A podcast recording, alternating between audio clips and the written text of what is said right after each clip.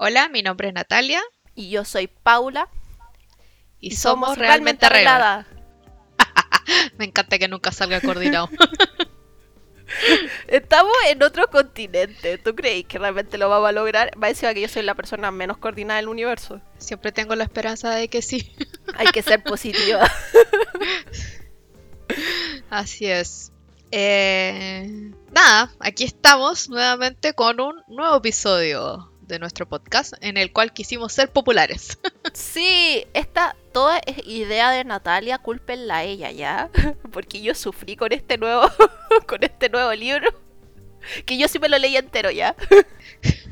Oye, en verdad era demasiado terrible. Bueno, aprovechando la moda de la que salió la última película, así que esto va para eso. Es el podcast de After, pero solo el primero. Sí. Creo que no leeré. No leeré ninguno de los otros porque en verdad son más largos que el primero. El primero ya me salté espacios y en verdad ya fue terrible. Sí, así como que de lo de mi investigación son cinco libros. ¿Ya? Sí. Y entonces eso implica que tendremos que leer otros cuatro más. No. Es decir, a menos que alguien nos pague dinero, sorry, nos vendemos al capitalismo. Pero como que ni, así como por, por mutuo propio, así por voluntad, no. No, de hecho son tres más de la saga y uno de que se llama Before, que es del, del punto de vista de Hardin.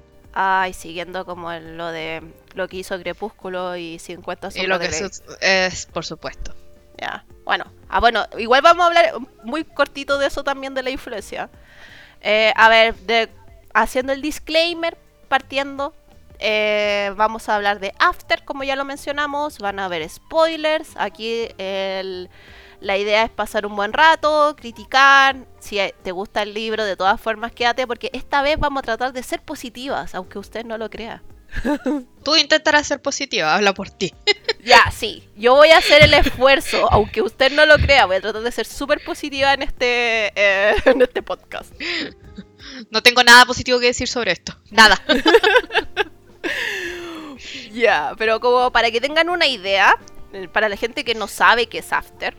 eh, After es un libro que fue publicado el 21 de octubre del 2014, escrito por Anna Todd, que tuvo sus orígenes en Wattpad, específicamente como un fanfiction de One Direction, en el que la protagonista se enamora de la versión chico malo de Harry Styles.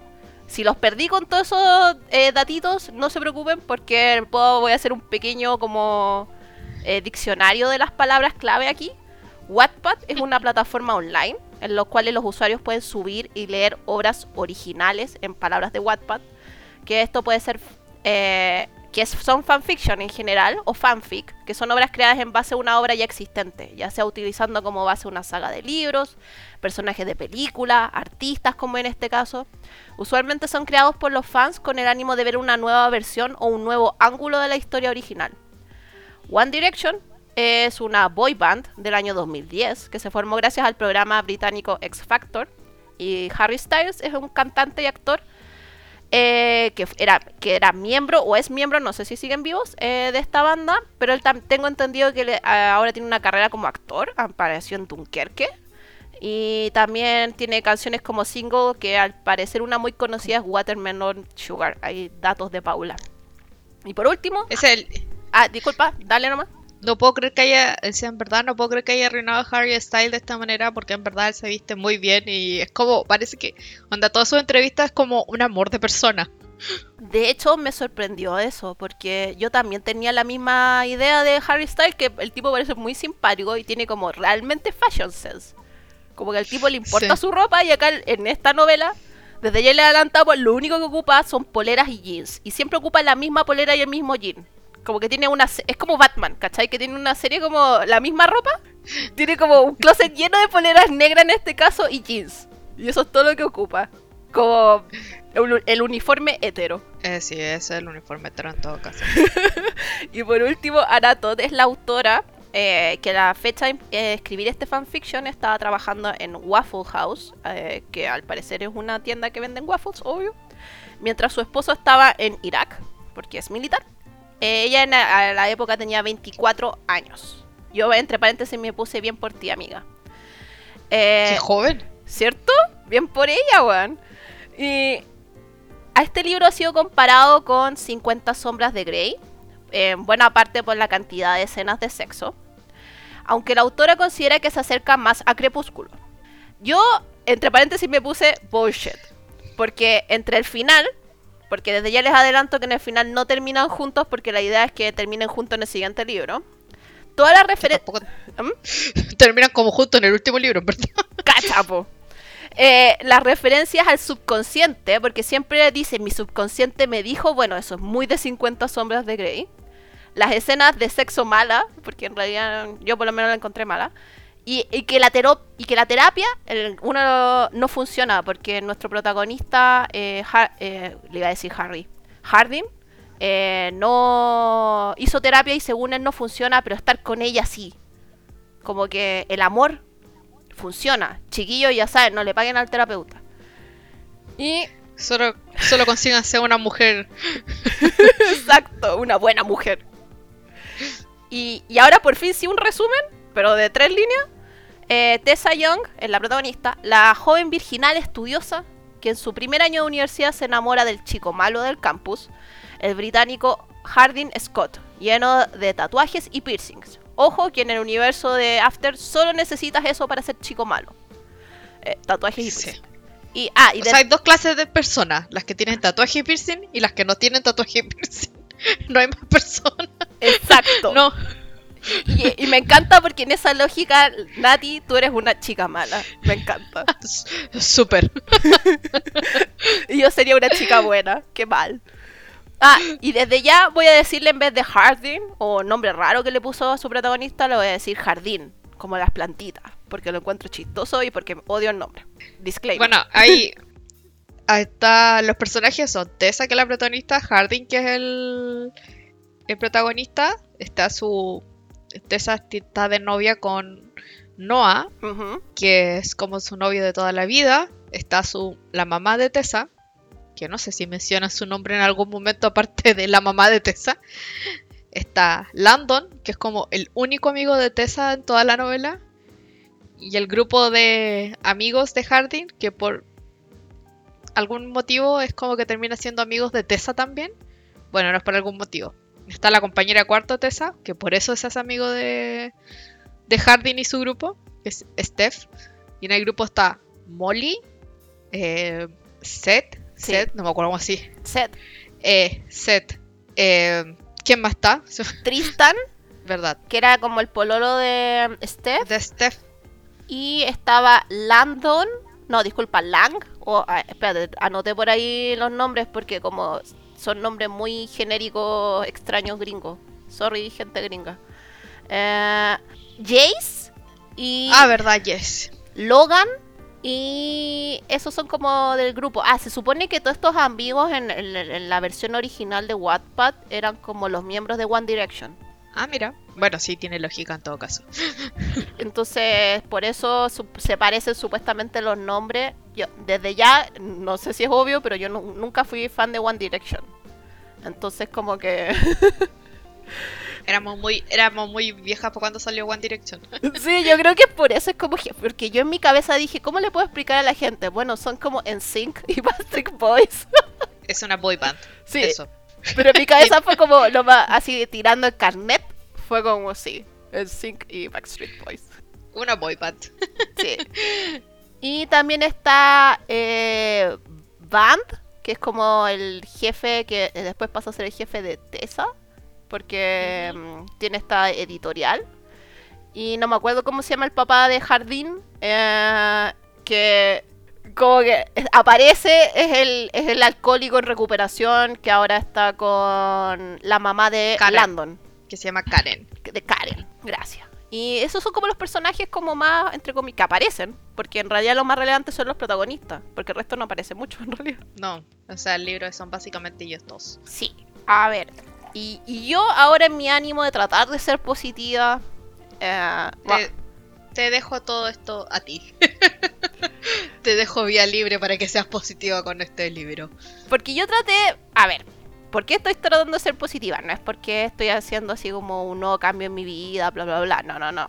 Si uno busca After en internet, en todos lados lo que vaya a encontrar principalmente van a ser o fans así, pero fans de esta saga, o gente que la odia. Y, creo que el 90% de gente que odia esta saga. Y las películas. Desde ya les digo que no he visto ninguna de las películas, sí he visto resúmenes. Y... ¿Qué? Y quería hacer... hacer un paréntesis. ¿Mm? Ver los resúmenes de las películas es muy entretenido. Especialmente cuando todos los youtubers la odian y hacen el resumen odiándola. En verdad es muy entretenido. Yo igual, me encantan. Es como... Es, es maravilloso. Así que le paso el dato. Vean por favor esos resúmenes en YouTube. Eh, pero dije, tratemos de entender por qué esta, esta saga en general vendió tanto. De acuerdo a mi poca y nada investigación, vendió 11 millones de libros. Así como en, eh, creo que el primero de hecho. Ha sido traducido a una serie de, idiomas. Es más, cuando, me acuerdo cuando salió esta saga, en todas las librerías acá en Chile estaba. Tú veías After, en todos lados. Es verdad. Bueno, puedo decir que acá en Barcelona todavía se ven las librerías. Una buena cantidad de copias de After. Sí, bueno, yo no he ido a librerías, pero lo más probable es que aún pueda encontrar alguna copia. Y entonces para entender por qué la, eh, la gente lo lee. Desde ya yo creo que es evidente que las fans de One Direction eh, y probablemente las fans de Harry Styles han logrado que la venta haya subido tanto. Es decir, eh, especialmente como tuvo sus orígenes en Wattpad, la idea era agarrar esta historia en la que tú te pudieras meter como en el personaje de la protagonista y eh, como fantasear con la idea de salir con Harry Styles en este caso. Que la decisión me parece cuestionable porque eh, eh, Harry Styles parece ser un tipo buena onda, no sé. quiero hacer una pequeña acotación a lo que está diciendo. Es que al final del día es como lo mismo que Crepúsculo 50 Sombras de Grey.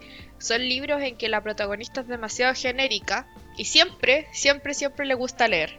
¿Por qué? Porque tú estás consumiendo este tipo de libros y a ti te gusta leer. Entonces es como muy fácil sentirte la protagonista de estos libros. Exacto. De hecho, eh, todo el mundo los ha comparado y si uno lee el libro hay referencias como a Cumbres Borrascosas, a Orgullo y Prejuicio, que lo más probable es que si es que no lo has leído te suenan como de nombre y dices, ah, mira, yo también conozco esos títulos.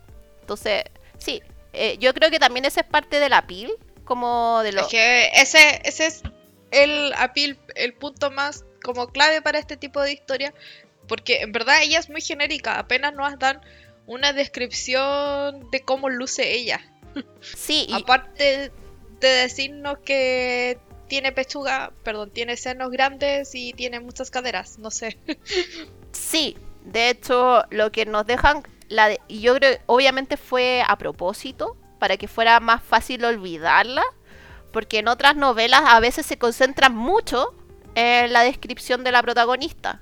Acá, como, como bien dijiste, lo mencionan muy de pasada. Nos concentramos más en Jardín. En Jardín. ¿Cachai? En, en, su, en su cuerpo, en sus piercing, en, su acento. en su acento, en su pelo, todo es muy lindo y, ah, genial de él en el libro. No lo sé, en verdad. Desde ya yo tengo la teoría de que el tipo es horrible y, y que todo... O sea, por lo menos el que hace el actor, en verdad, o sea, creo que hubiera preferido ver a Harry Styles, pero creo que le ofrecieron el papel a Harry Styles y lo rechazó. Por razones obvias, no quería ser relacionado con esto probablemente. Pero es que yo, todo esto se, se lee como si la protagonista te estuviera contando esta historia y, y que está muy enamorada de él, mucha hormona, mucho enamoramiento, y te muestra la foto de él y tú decís, ¿en serio? Amiga, ¿en serio? porque en realidad está todo en su cabeza. Como el hecho de que sea tan atractivo, porque te lo menciona cada rato y es como, amiga, ya lo sé. Pero me, me queda la impresión que no lo es. Pero volviendo a lo que estaba diciendo, también yo creo que obviamente el atractivo de esta serie y esta saga es la dinámica, obviamente. Chico, chica buena, chico malo como que más allá de que si te gusta o no el libro, es parte obviamente de la de la historia, de que ella es muy buena, que es muy estudiosa, es muy virginal en el primer libro y él es como de nuevo chico tatuado y eh, que no va a clases prácticamente, así como no sé qué está haciendo. No sé qué hace por su día, aparte de leer, de ir a carrete y carretear, sí, y salir de fiesta como que no sé qué más hace por su vida. Se supone que trabaja, pero salvo una vez que hacen mención eso en el libro, nunca más lo vuelven a mencionar. No, Se supone que te teletrabaja, pero asumo que sí, no lo sé. buen punto. Se supone, lo, lo- lo aprendemos cuando Tessa hace como esta pasantía en esta editorial Band.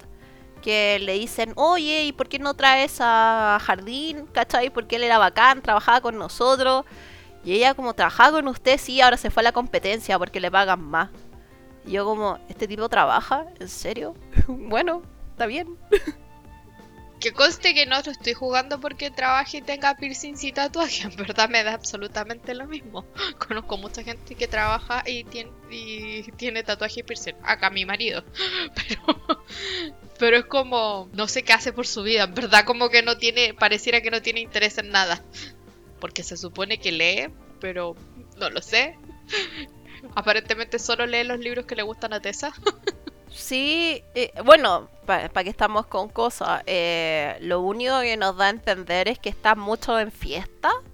Y, ah, y que poco más se ha acostado con todas las chiquillas eh, del campus, porque él es un macho alfa, entonces tiene que estar con todas. Quizás eso no más hace.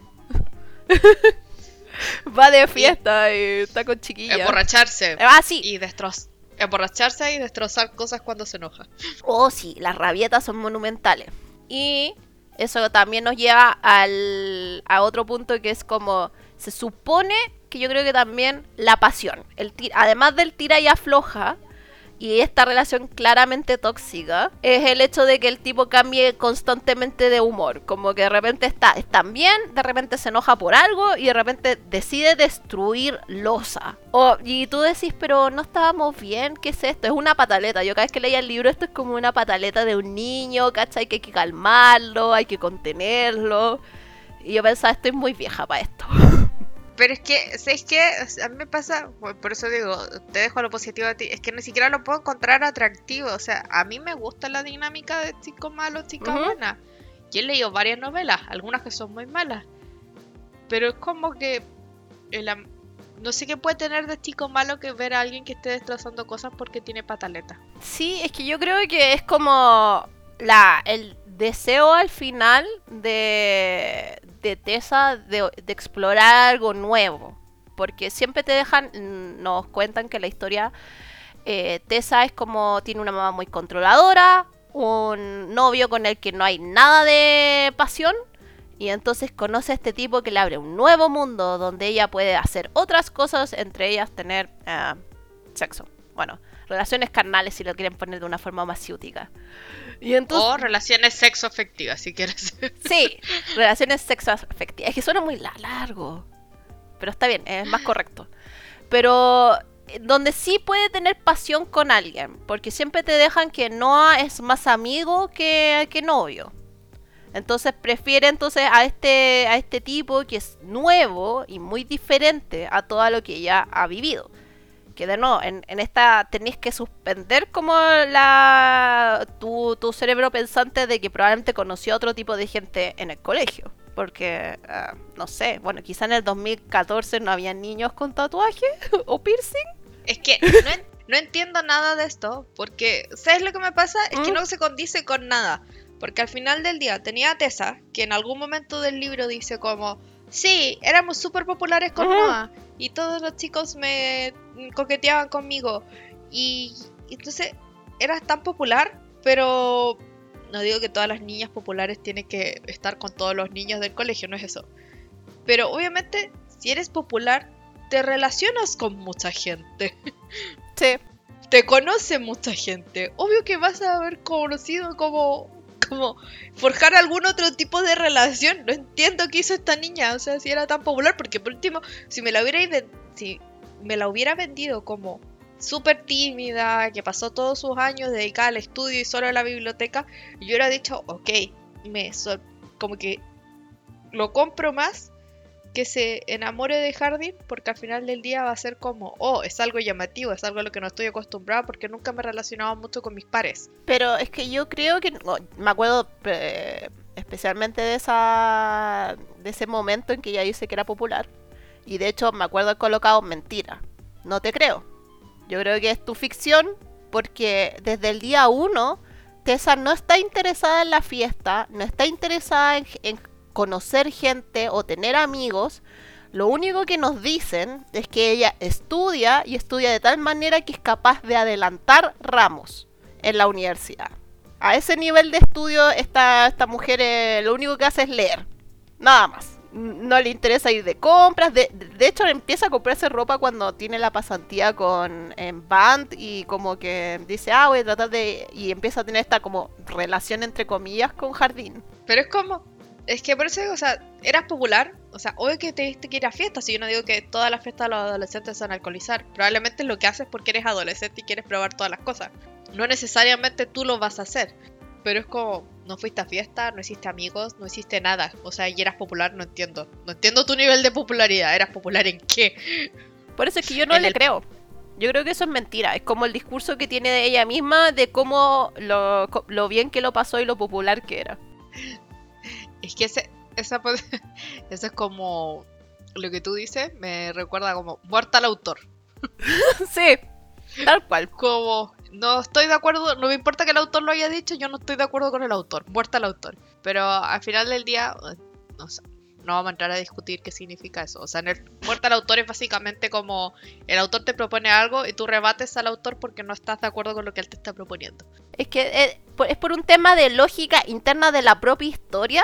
Es que uno, yo creo que no, creo que no lo pretendió así la autora, pero creo que no, no es coherente con el tipo de personaje que nos está presentando. Ya, es que eso es lo que digo yo, o sea, no entiendo de dónde sacó este personaje popular y que al final no tiene nada de personaje popular, o sea, como que no lo sé, especialmente si lo comparo porque ya, a mí me encanta la dinámica chico malo, chica buena, he leído varios, algunos muy malos de Kindle, la mayoría van con una recomendación de este libro tiene un alto contenido sexual, tiene lenguaje violento, es para mayores de 18 y es como, ok, lo entiendo.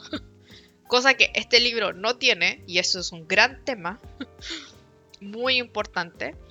Pero hay otro libro que se llama, que si quiere leer como esta dinámica, y de verdad mejor lograda, es Química Perfecta de Simon Elkeles.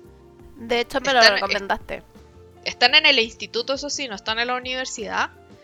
Pero la gracia es que él es como líder de una pandilla, a Real Gang, es mexicano y es rubio y popular. De hecho, creo que es porrista. Sí, tiene toda esta bola de chica buena, pero que no se destruye, sino tiene por qué ser popular y ser mala y destruirse y meterse con todo el mundo, si no tiene nada que ver una cosa con la otra. No, bueno, de hecho es interesante esa dinámica que se forma entre los dos porque por un lado ella tiene también una relación también un poco eh, complicada familiar, especialmente con su mamá y con su hermana. Y por un lado él también está como él, que no me acuerdo cómo se llama el protagonista.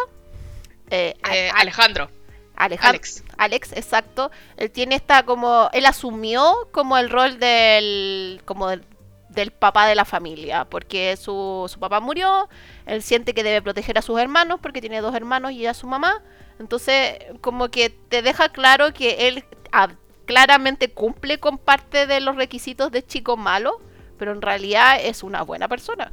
Y fue como. Pero, "Oh". y, y va más allá de eso, o sea, es como que no se centra solo en que él es como el chico malo y la chica buena. Ella también viene con- de una mamá súper controladora. Sí. Y, y él viene como, o sea, el papá lo asesinaron, no es que se murió de cáncer, lo mataron ahí y se supone que él vio el asesinato. Y es como mucho drama, pero a la vez está bien escrito y no es tan larga la novela y es súper sencilla también. Sí. No, sí, tienes Y un lo- buen punto, que después eso se va desarrollando el tema del papá y de las pandillas, se va relacionando después con los otros libros. Yo me leí el segundo, que también me gustó, y el tercero no me lo terminé, porque... No, el tercero no, el tercero no es muy bueno. Pero, pero sí, yo encontré que pude entender porque dije, ah, sí, obviamente esto es como una historia que me hace sentido, como que de verdad quiero que terminen juntos. Y, y no se quedó solo con el título de que ella es buena y él es malo. Exacto, como que los exploró mucho más allá y los dos terminaron siendo personas completas. Claro, y que bueno, y, y, se, em- y tienen una excusa para relacionarse, y eso me gustó también, porque es por un trabajo del colegio de química. Entonces igual, Sí. como que aprovechó también la autora de decir, están en el colegio, ¿cómo los puedo juntar? Bueno, en un trabajo. Muy bien, me gusta eso. Exacto, no suena forzado, suena bien. Y suena como... Y es muy... Es divertida la novela porque además ella tiene toda una concepción de él y él tiene toda una concepción de ella. Bueno, porque también está también la diferencia de clases, pues ella tiene, su familia tiene mucho dinero, la de él no. Claro, y él asume muchas cosas de ella y bueno, viceversa también, pues ella también asume muchas cosas de él que no, no son necesariamente verdad. Y también hay una apuesta de por medio. Exacto. Acá, eh, el- al final, que eso encuentro que es muy extraño esta novela, recién al final del libro, los últimos tres capítulos, cuatro, eh, los últimos 10 minutos sí, del libro. exacto, nos damos cuenta que había una apuesta y que Jardín, en vez de echarse para atrás eh, de la apuesta y haber dicho, no, yo la quiero, ¿qué hizo? Tomó sábanas y un condón para demostrar que se había acostado con ella. Y ella se entera porque se lo dicen los amigos, ni siquiera es capaz de decírselo él. Los amigos se lo dicen en su cara y ella huye. Y es como... eh, ¿Y por qué no partimos con esto en la mitad del capítulo eh, del libro? Porque hubiera sido mucho más interesante... eh, eso, mucho más interesante que todo el libro. Me recordó a otro libro que no. Tú lo leíste y me lo recomendaste Ujú. tú lo leí yo después que se llama. Punk 57 o 52, no me acuerdo. Ay, no me acuerdo, pero sí, de Penélope... ¿Cómo se llama? Douglas. Sí, muy bueno, me gusta esa autora. Igual, muy entretenido y es una dinámica similar de cierta manera. También él es como chico malo y ella es porrista y es chica buena, pero al final son personajes más complejos que eso. Sí. Si mal no recuerdo, también había un tema ahí como epistolar, ¿o no? Como de carta. Sí, de carta, sí, sí, sí. Sí, sí. Eh, no, sí, es muy interesante esa novela. Yo, de hecho, cuando vi la dinámica fue como ya, se lo voy a recomendar a la Nati. Siento que esto es como muy ella. Pero sí, ahí tenía otra, no- otra novela que también lo desarrolla mejor. Porque. Y también había mucho drama entre medios. Y al final, yo creo que una de mis grandes críticas del libro es que si te vas a ir por esta ruta, dale al 10.000% al drama. Pero mucho drama. Telenovela. Como traer- traer como los libros que leímos la saga de. Bueno, tú no te la terminaste, pero yo la terminé. Una saga de. Está en inglés solamente, eso sí. De A. Jade, que se llama Royal Hearts. A mí Ese. Solo me gustó el Si segundo quieres- libro. Spoiler. A mí me encantó el, el último. Pero si quieres drama, ahí tienes drama de todo. Hay muertes, suicidios, memoria borrada. Sí. Amnesia, perdón, memoria borrada. decir amnesia. Amnesia, embarazos, abortos, eh, bullying, eh, incesto. No, no es incesto. Se mete con la Eh, madrastra, pero claro. Sí, se mete con la madrastra. O sea, tenéis drama, ahí tienes mucha drama. Pero Pero así, mucho. Sí, ya. Si bien no fui tan fan de la saga, pude apreciar eso y fue como gracias porque esto lo vuelve entretenido. No quiero tomar ninguna de estas decisiones, personajes estúpidos, pero está entretenido. suicidio, gemelos que se odian. No sé si era, era todo demasiado drama. Sí, pero por lo menos entre, como que genera, y también están en el, en el instituto, eh, genera como un poco más de, de entretención, porque aquí se siente un poco como que estamos leyendo el diario de vida de Tessa, que lo único que hace es como anotar que se peleó de nuevo con, con Jardín y que volvieron a Sí. tener sexo con Jardín. Querido diario, hoy día peleé con Harding. Querido diario, hoy día volví con Harding. Querido diario, hoy día peleé con Harding. Querido... Y es como... No sé, es muy aburrido. Ya, tú querías ser positiva, sigue siendo positiva. Me Sí. he interrumpido yo solo para poder quejarme de este libro. Está bien, es necesario. Igual la gente viene para eso. Eh, la fantasía, yo también creo, de estar. Lo anoté así: de estar con el tipo popular, porque asumimos que Jardín lo es. Conseguir un trabajo en 0,2 segundos es una pasantía pagada. que- Nótese. Y cortar el- 500 dólares, 500 dólares semanales. Es decir, yo decía: Hola, ¿me pueden contratar? Y Yo pensé lo mismo. Yo quiero... Eso es lo que yo quiero hacer por mi vida. ¿Me pueden contratar también? ¿Dónde consigo ese contacto? soy capaz de soportar a Jardín para que me paguen eso.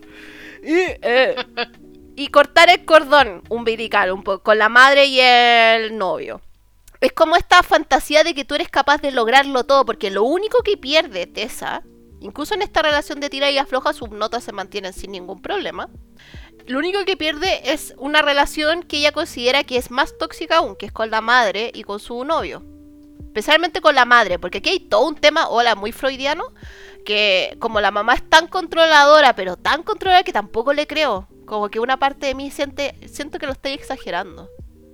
Así como... Ya, pero igual cuando la mamá la va a ver a la casa que arriendan juntos con Jardín, es como que se le va a la olla bastante. Por eso, pero yo siento, eh, no, sí, como ella lo describe es una relación muy mala, pero yo siento que no le puedo creer a Tessa cuando ella dice que es tan, tan, tan mala.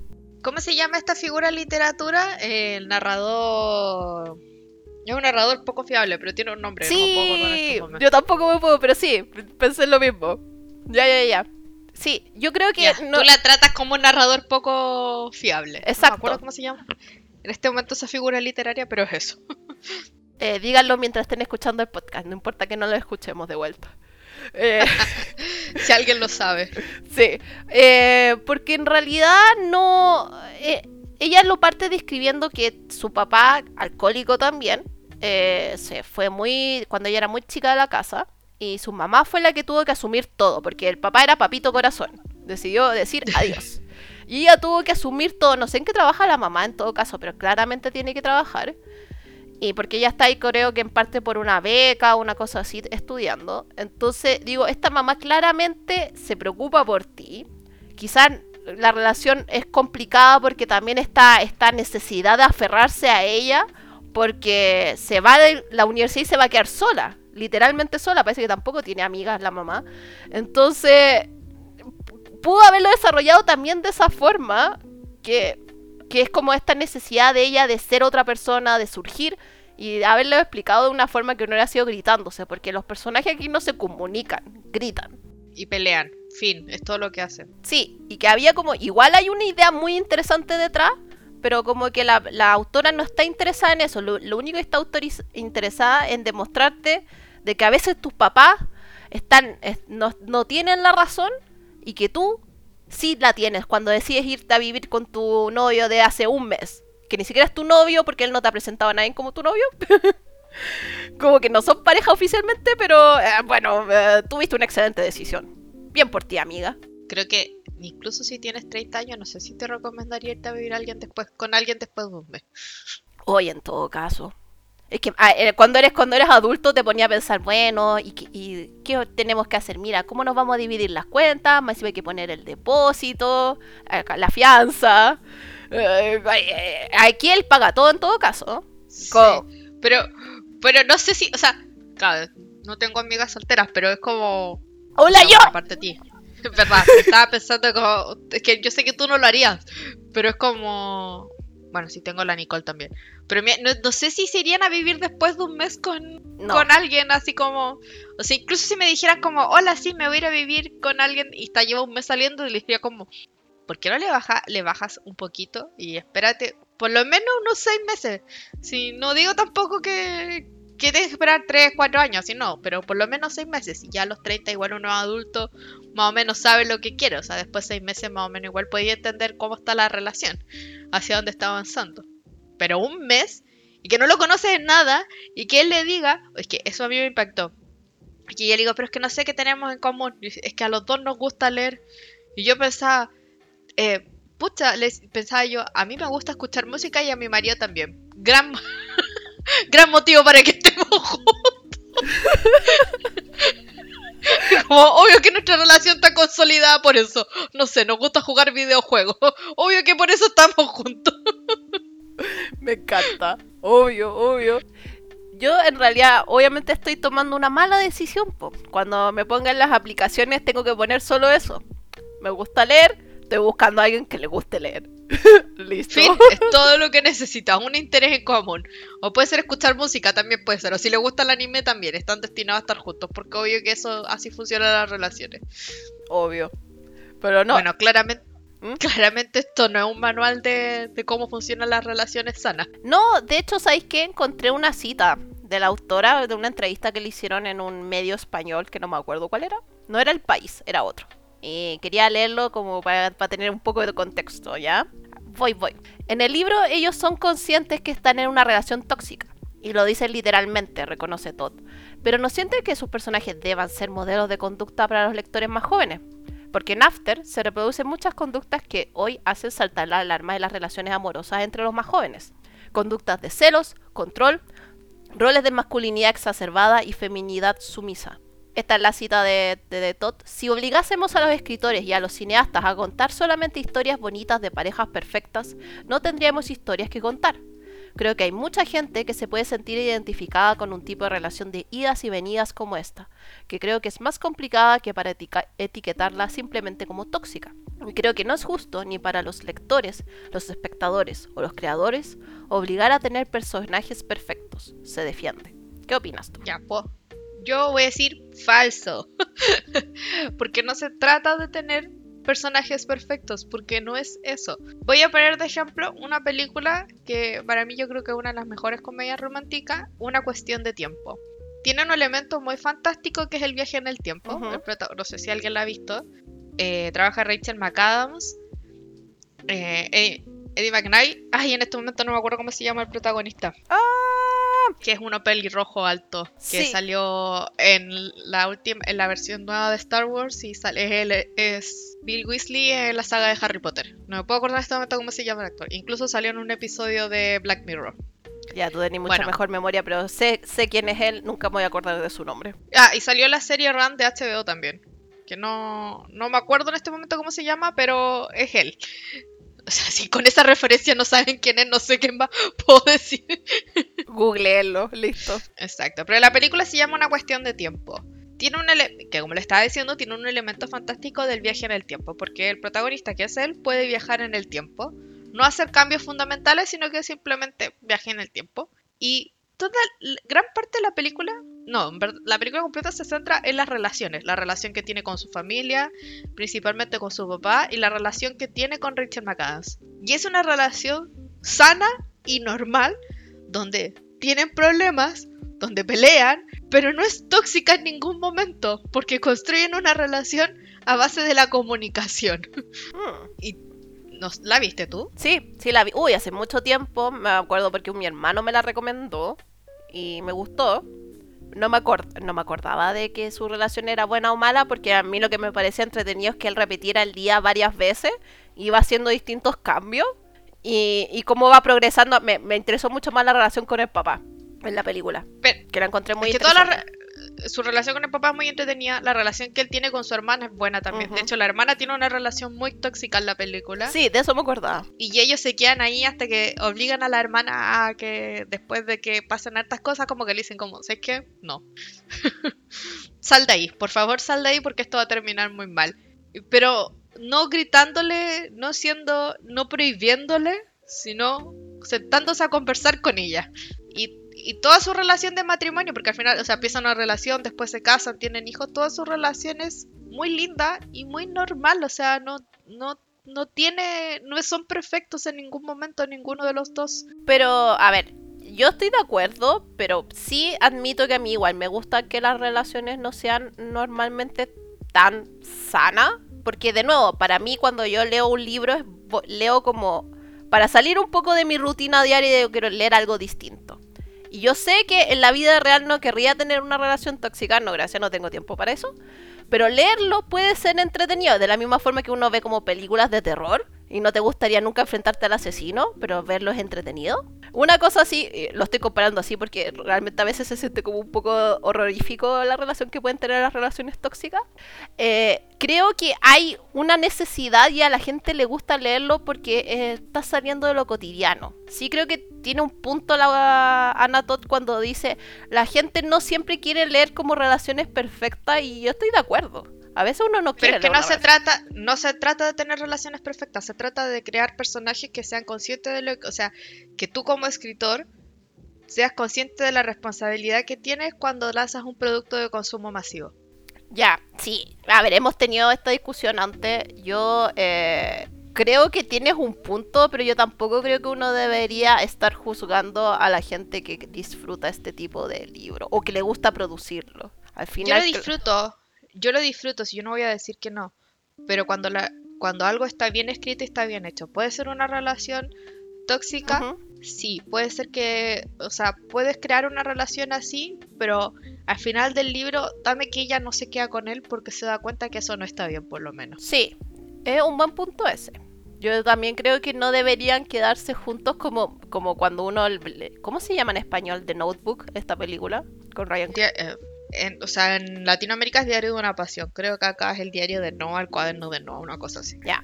Ellos dos, eh, también hay un momento que una de las grandes discusiones dicen, no deberíamos estar juntos, lo único que hacemos es como discutir. Y él le dice, pero por eso es buena nuestra relación, porque así vamos a estar siempre discutiendo. Y es como, ah, no. y, ahí terminan juntos y tú dices como, ha, habido mucha crítica ahora después, en estos últimos años de por qué en realidad esa relación no es buena. Pero, pero sí, es como evidente que no se debe, no deberían tener una relación los dos, pese a que el libro, la, creo que también es un libro, pero, pero pese a que la película... Sí, es un libro, es un libro de Nicholas Sparks. Sí, pese a que te dicen que esta relación es como, oh, qué lindo, qué, emocionante, en realidad no deberían haber terminado juntos, más allá de que son súper atractivos, pero no, esta relación no es buena, pero hubo una decisión y por algo fue también súper popular en su época. Vos. Es que, ¿sabes qué? ¿Cuál es el problema que yo lo veo? Que romantizar este tipo de comportamiento hace que lo pienses que, bueno, sí ese es el principal tema. Y cuando de verdad, de verdad, que ella diga como, es que yo sé que las personas quieren leer esto y, y por eso lo hago y fin. Y es como, pero ya, no te estás haciendo responsable del contenido que estás creando. Y romantizar esto no está bien, especialmente si lo leen niñas de 14, 13, 12 años. Mm. Sí, aunque creo que como es bueno, creo que en un momento dijeron que era joven adulto, pero por el hecho de que tenga escenas de sexo ahora sería como nuevo joven adulto o new adult.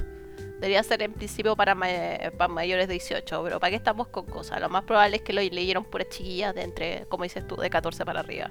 Y es súper peligroso que, o sea, de verdad yo lo pienso y es como, imagínate que tú te enfrentas a esto y piensas que esto está bien.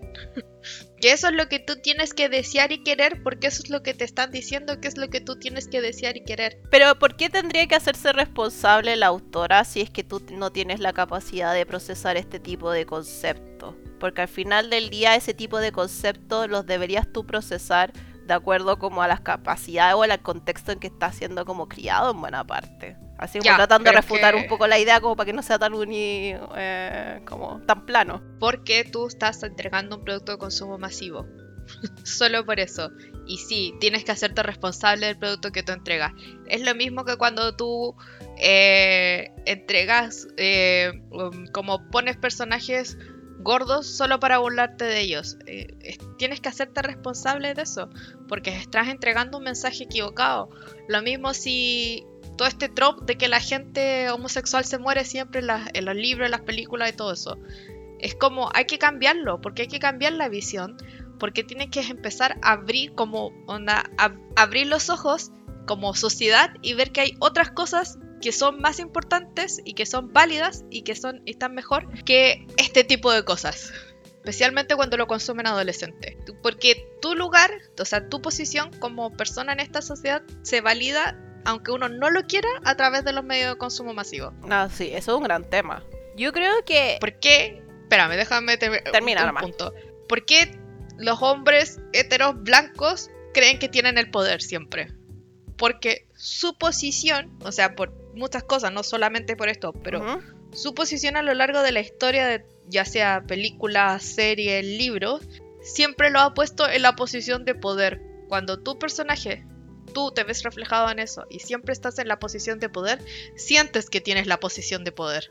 Y sabes que la tienes porque hay historia detrás, ya no solo historia de hechos históricos, sino que historias que cuentan, que la gente consume, donde te están validando tu posición de poder. Cuando tú no la ves y tú ves que como mujer eh, tienes que ser sumisa y, te, y tienes que aguantar que te griten y tienes que aguantar que te celen y que tiene, tienen que aguantar este tipo de comportamientos, Estás diciendo, sí, esto está bien. Y puedes escribirlo, fantástico. Escríbelo, pero por lo menos pon un disclaimer al principio del libro. Ten, o sea, tú como editorial o tú como autora di, o sea, me encuentro entretenido esto, pero voy a poner un disclaimer para decir, esto no es lo que tú tienes que aspirar, esto no está bien, este tipo de relación, puedes leerla, es entretenida, pero esto no es, no es lo que tú como mujer deberías desear. Y que ella diga, es que no es mi responsabilidad, es como, ¿sabes qué? Sí, cuando tú publicas este tipo de cosas, sí te tienes que hacer responsable de ello. Hmm. Oye, ¿y quieres como escuchar que digamos algunas citas del libro para que la gente pueda entender de qué estamos hablando? para incluirte en la lectura, te voy a copiar una por el chat para que la leas. Para que la lea yo. Sí, la el resto la leo yo. Pero te voy a mandar una como para que, para que no sea todo el mundo escuchando mi voz. Sé que mi voz es bacán, pero escuchen también a la, a la Nati. Oye, ¿cómo pego algo acá? Pegar. Ahí. Oh. Control V. Sí. Todavía, todavía no se manda. Sí, espérate. Copiar. Estos son todos problemas del, del internet. En la vida real le podría mostrar la pantalla nomás. Ya. Ahí está. Voy a leerlo. Termina la frase, Harding, o me voy ahora mismo. Le advierto, y lo digo en serio. La manera en que sus ojos parecen llamar, llamear cuando me mira y el modo en que sus labios se separan lentamente, como si cada palabra ocultara algo, una verdad, una mentira, hacen que aguarde su respuesta. Tú haces que quieras ser buena persona, dice al fin. Quiero ser bueno por ti, Tess. Esa es la, excusa que ocupa él como para decir, bueno, quiero, quiero mejorar. No es necesaria la terapia. Hay, hay, hay una... Ah, otra. Es que no entiendo por qué te gusta tanto jugar al gato y al ratón conmigo. Ahora eres bueno, ahora cruel. Le dices a Steph que vas a acabar conmigo. Si me acerco a ti y después quieres traerme a la residencia, parece que no te aclaras. No lo dije en serio. Lo que, lo que acabaría contigo es que, no sé, a veces digo cosas así. Réplica pasándose las manos por el pelo. Que tenía que hacer la voz porque siento que es como muy así su voz en, en mi cabeza. Un paz de imbécil. Exacto, todo el rato. Y mi última le paso las manos por el pelo. Jardín gime, me coge de la cintura y me atrae hacia sí. Sé que queda por decir, muchos problemas por resolver, pero ahora mismo todo lo que quiero es perderme en él y olvidar esta noche. Esa es su relación. Sí. Necesitaba colocarla, porque es como ella eh, todo, todo el rato dice eso, como que lo único que realmente es como asúmete amiga, lo único que te interesa de él es cómo te hace sentir. Así como lo único que te eh, interesa es el sexo, ¿para qué estamos con cosas? Es que, ¿sabes qué? Podría haber sido una buena novela si por último, está bien, se hubiera metido con él porque solo le interesaba el sexo y tenía mucha química y no sé. Y después ella hubiera dicho, ¿sabes qué? Encuentro genial el sexo que tenemos, pero en verdad esto no puede seguir por este camino. sí, y yo creo que también fue muy a propósito la elección de que Landon estuviera en una relación. Porque parece que con Landon tiene muchísima más química, porque por lo menos, si bien no, no, no, lo, no lo coloca en el papel la autora, nos da a entender que ellos discuten sobre distintos temas y que se llevan bien. Y como que la autora dijo, no, ¿sabes qué? Eso lo vamos a matar de raíz porque realmente no me interesa la relación con Landon. Es que eso, a mí me molesta que ella no, se haga que, O sea, me citaste esa, esa entrevista y me molesta que no se haga responsable de sus personajes y de la relación. En verdad, tienes que hacerte responsable del producto que tú entregas. Lo siento, pero así es. Me parece bien. Como quería también como no, que no fuera todo tan nosotras criticando, sino como eh, escuchar más o menos entre comillas eh, sus palabras y tener como las citas a mano, como para que tengan una idea de qué tipo de libro estamos hablando. Eh, yo insisto, no es un buen libro, pero puedo entender conforme a los puntos que he ido como tratando de, de encontrar el éxito de esta novela. Eh, creo que no, especialmente creo, y también lo puse como un punto en mi, en mi punteo, de que es un libro escrito eh, por una mujer joven destinado a un público femenino. Como todas las novelas rosas en todo caso, en la mayoría, sé que hay algunas escritas por hombres. Pero eso también puede ser atrayente si es que uno se pone a investigar como una buena fan y decir, mira, tenía 24 años, wow, qué joven. Eh, como que puede llevar de alguna forma a incentivar a la lectura. Eh, no sé si es muy buena, pero ya en atención a todas las como recomendaciones que ha hecho la Nati, como si es que les interesa este tipo de dinámica, existen más opciones en el mundo real que están mejor desarrolladas.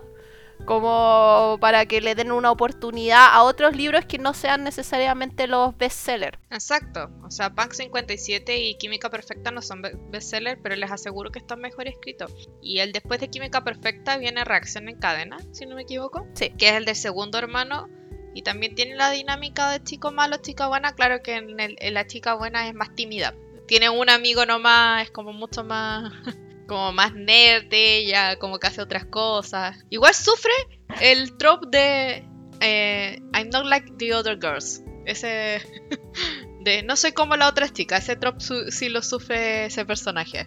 Sí, porque tiene como esta idea de que a ella le gusta hacer trekking y es como una chiquilla como súper alternativa de otra forma, no se maquilla, cosas por el estilo y es como... Pero igual yo pensaba que dentro de todo era como igual me agrada que lo haya hecho, haya tomado esa decisión porque en el primer libro la protagonista es muy femenina, como convencionalmente femenina y eh, este es como otro tipo de feminidad que puede existir y que existe en la vida real. Exacto. Sí, eso es bueno. O sea, sufre de ese mal, de ese pequeño mal, pero igual es, es como un personaje igual bastante completo. O sea, si te saltas como ese espacio, igual puede ser como... Sí. Ahora, eh, desde ya, eh, si es que quieren leer de todas formas After, eh, mi gran warning es que además de que fome, está lleno de misoginia, pero así, lleno, lleno. como que llegó un O punto en que era como para. O sea, lo que conversábamos, estábamos conversando justo antes de empezar a grabar, que si te pones vestido ajustado, faldas muy cortas, eres prostituta. A mí me encantaba también la comparación de que lo- en los hombres los tatuajes y los piercings son cool, en la mujer eres una cualquiera. O sea, eres una fulana. Tessa no tiene ninguna relación femenina positiva en este libro. Incluso no. eh, de tal manera que incluso que la única como mujer que podría habernos caído bien era Steph, que era la compañera de cuarto, pero nos damos cuenta al final que ella sabía de la apuesta y nunca le dijo. Entonces hay una intención por parte de la autora de decir no. ¡Ja! Relación femenina buena, ¡ja! No existe. Y yo es como... sí, yo pensaba eso, era como... Como durante todo... Se supone que está como el año escolar completo, creo, prácticamente el libro. Y es como, ¿cómo durante un año no hiciste amigos en la universidad? ¿No conociste a nadie que te llamara la atención? ¿No conociste a nadie interesante? No te lo puedo creer, de verdad que no te lo puedo creer. Es muy extraño esa decisión, pero yo creo que eh, creo que por alguna forma, no sé, ah, es muy intencional. Como que No, claramente. Pero que además como la única relación que tienes es Landon, que fue la única persona a la cual te fuiste capaz de, de hacer amigo. Que no digo que te hagas amigo, así como Tessa de, de ahora en adelante es mejor amiga de todo el mundo, pero igual se puede haber relacionado con más gente, no sé, como que igual uno se relaciona con otras personas, especialmente en la universidad. Es- ya cuando eres adulto vas reduciendo tu número de relaciones y como que sueles juntarte con las mismas personas siempre. Pero cuando estás en la universidad eres mucho más dinámico. claro, porque tienes más Y cursos y más oportunidad Exacto. de conocer gente. A ese mi punto. Tienes más espacio para ser más dinámico. Supone que tienes talleres, que puede. que no sé, o sea. Está la gente de la residencia. Más, más en una universidad gringa que están como la gente de la, de la residencia. O sea, me imagino que había más gente ahí. O sea, no. No entiendo cómo no conoció a Landon y al grupo de amigos que justo es el mismo grupo de amigos que Harding. Es que lo único que era interesante era conocer a los chiquillos de One Direction, porque porque se supone que todos los amigos de, de Jardín son otros personajes de One Direction y son los únicos relevantes. Y lo que igual a mí me da risa, porque yo pensaba, esta novela hubiera sido mejor si la compañera de cuarto no hubiera sido Steph, hubiera sido Molly. Sí, Molly, que es como la némesis de Tessa, porque estuvo, tiene como una relación extraña ahí con Jardín, creo como que agarran y son como derecho, como amigos con derecho, una cosa así. Y Tessa la odia. Sí. Y está bien, sí, yo no digo que te tiene que caer bien todo el mundo, pero es como, la odia a muerte y ya es como, amiga, no, como que es el ex de tu novio, la ex de tu novio actual, ni siquiera ex realmente, es como la tipa con la que se metió un par de veces, o con la que se metía de vez en cuando, como, déjala ir. No, sí, pero es que a mí me hubiera gustado más que hubiera sido como más pelea. Y, eh, porque quería, de nuevo, si te vas a ir en la ruta tóxica, tenés que irte así como comprometerte con la causa, ¿cachai? Como el meme del auto, ¿cachai? Que en vez de tomar una dirección tenés que tomar la otra. Ya, tómate la dirección así como bien fuerte a la derecha y vete a la toxicidad porque sea entretenido. Porque en realidad eh, que Steph fuera buena y Steph está ahí solo para dejarte claro que es como tristeza, tenemos que ir a la fiesta. Amiga, te voy a, te voy a maquillar y te voy a dar ropa, porque tú no tienes ropa, porque te vistes como, eh, no sé, como... Pianista de una iglesia, esa fue la impresión que me dio a mí que se vestía. Exacto. Perdón, contra las pianistas de la iglesia, no sé, esa es la sensación que me da. Que también yo pensaba, si es que Tessa hubiese sido religiosa, también hubiera sido interesante. Ya, eso fue lo otro que pensé yo, porque decía yo, tiene toda esta volada de que es virgen, que está bien, es súper válido, yo no, no lo critico, pero además como, ¿de dónde nace todo esto? O sea, una, nunca se había masturbado en su vida. Que eso Entonces, también se es... supone que eh, yo creo que eso está como sacado de 50 sombras de Grey porque la protagonista hace lo mismo en todo caso. Pero es como, ¿de dónde? Y no sé, lo otro, por ejemplo, lo tengo anotado acá porque me acuerdo, y Ujú. que ella en un momento Hardy le dice, eres tan sexy. Y ella, para ella eso es que le dijo una cochinada, una dirty talk. Y yo, ¿de dónde, de cuándo eres tan sexy se puede considerar dirty talk? Como que no. En todo caso. Para mí fue como una face pam pam. Así como de broma, de verdad. Pero o sea, no tenía ningún sentido que ella fuera tan. No sé, como que por último si hubiera venido de un hogar, de un hogar estricto, estrictamente religioso, hubiera sido lógica su, su actitud y su, y su forma de ser. O sea, yo leí un libro así que se llama Finding, Fate de Tabata Vargo, que es de la hija del predicador y el chico malo. Y aún así, era mucho más entretenido que esto. Yo creo que le dio miedo. Dijo, no, no me quiero ir en la bola religiosa, así como que...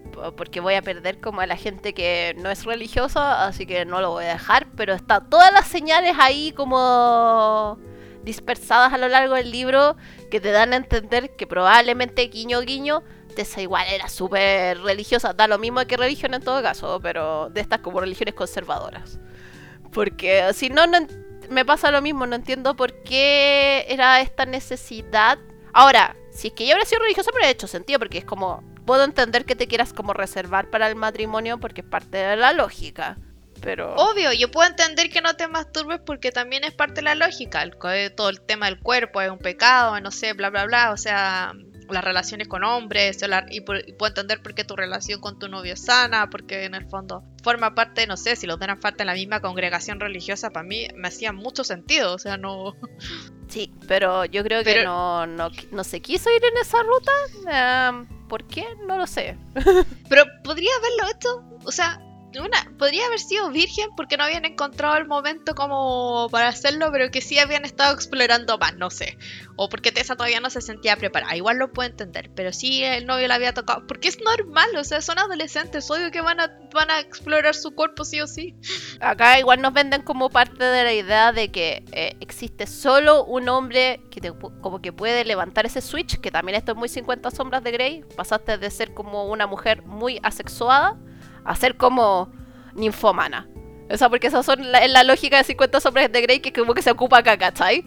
No tenéis cuerpo y ahora tienes solo cuerpo. Y es como, ok, ok, fine. Bueno, sí, eso es verdad. Porque eso es lo otro, o sea, si el personaje fuera, fuera sexual o ella creyera que fuera sexual, porque en verdad nunca había sentido deseo por nadie, también lo puedo entender y como que lo puedo comprender, como que ya de repente conoció a él que le revoluciona la hormona, pero además debería ser como sutil también, o sea, no es como te pongo un dedo y es como, sí, voy a explotar, estoy en llamas, como que...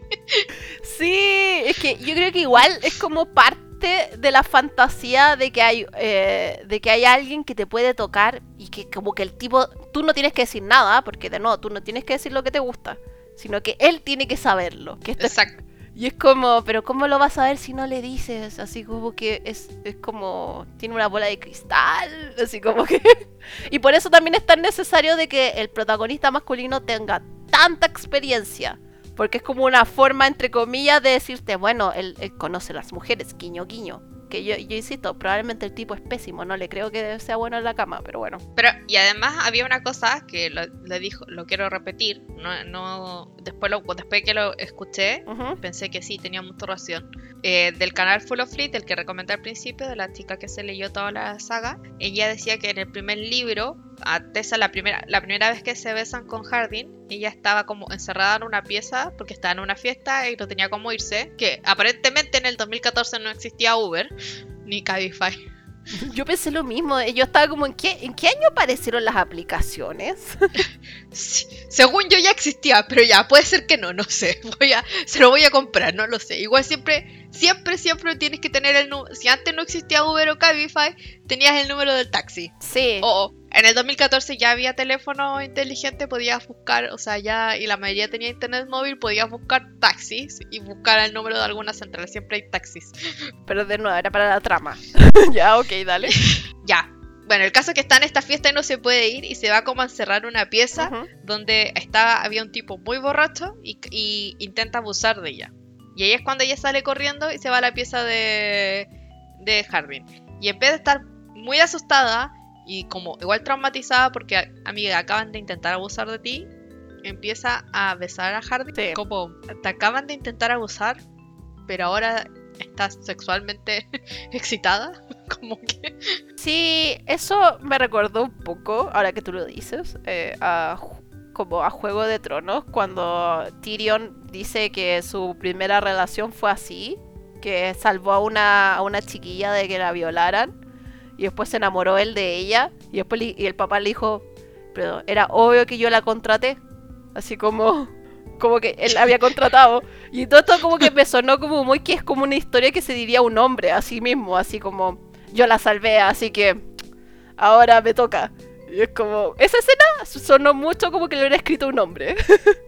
Y es como, verdad, o sea, en verdad, como que, y ella decía en el video que todo este tipo de escenas de, como de abuso a mujeres son solamente de, como para sorprenderte, checking value, como que no tiene nada más que eso, no tiene ningún desarrollo, no tiene ninguna consecuencia, no tiene nada. Es un buen punto, porque tampoco es como que ella hubiera denunciado al tipo o hubiera quedado con alguna secuela, porque imagino que para cualquier persona es, es un evento que te puede afectar, de alguna u otra forma. Pero ella como que no. Sí, tienes un buen punto. Creo, creo que en buena parte esa era la intención. Era como decir, oh, ¿qué, qué acaba de pasar? Y, y era como, bueno, ¿qué, qué, asusta a las mujeres? Que las violen. Eh, cool. Gracias, gracias, lo odio. como, no sé, como que podría haber hecho cualquier otra cosa, o como que podría haber sido que estaba cambiándose ropa y el tipo entró a la pieza y como que la vio y estaba muy borracho, pero el tipo se cayó encima de la cama, ¿cachai? No sé, como que eso igual podría haberle molestado, como ella haber dicho, oh, me, está, me iba a poner pijama, o sea, me iba a poner una camiseta para dormir un poco más cómodo, o me estaba sacando el pantalón, no sé, y veo que el tipo se acaba de caer en la cama borracho. Quizás me voy a ir de esta pieza. Ok, Y la la la, voy donde, donde voy donde Jardín. Jardín, me siento muy insegura. Y ahí podía entender como ya no pasó nada, solamente se preocupó por ella. Y obvio que puede en estos momentos tener deseos, no sé, como que me parece lógico. Sí, porque ahí por lo menos estamos los dos solos en una habitación.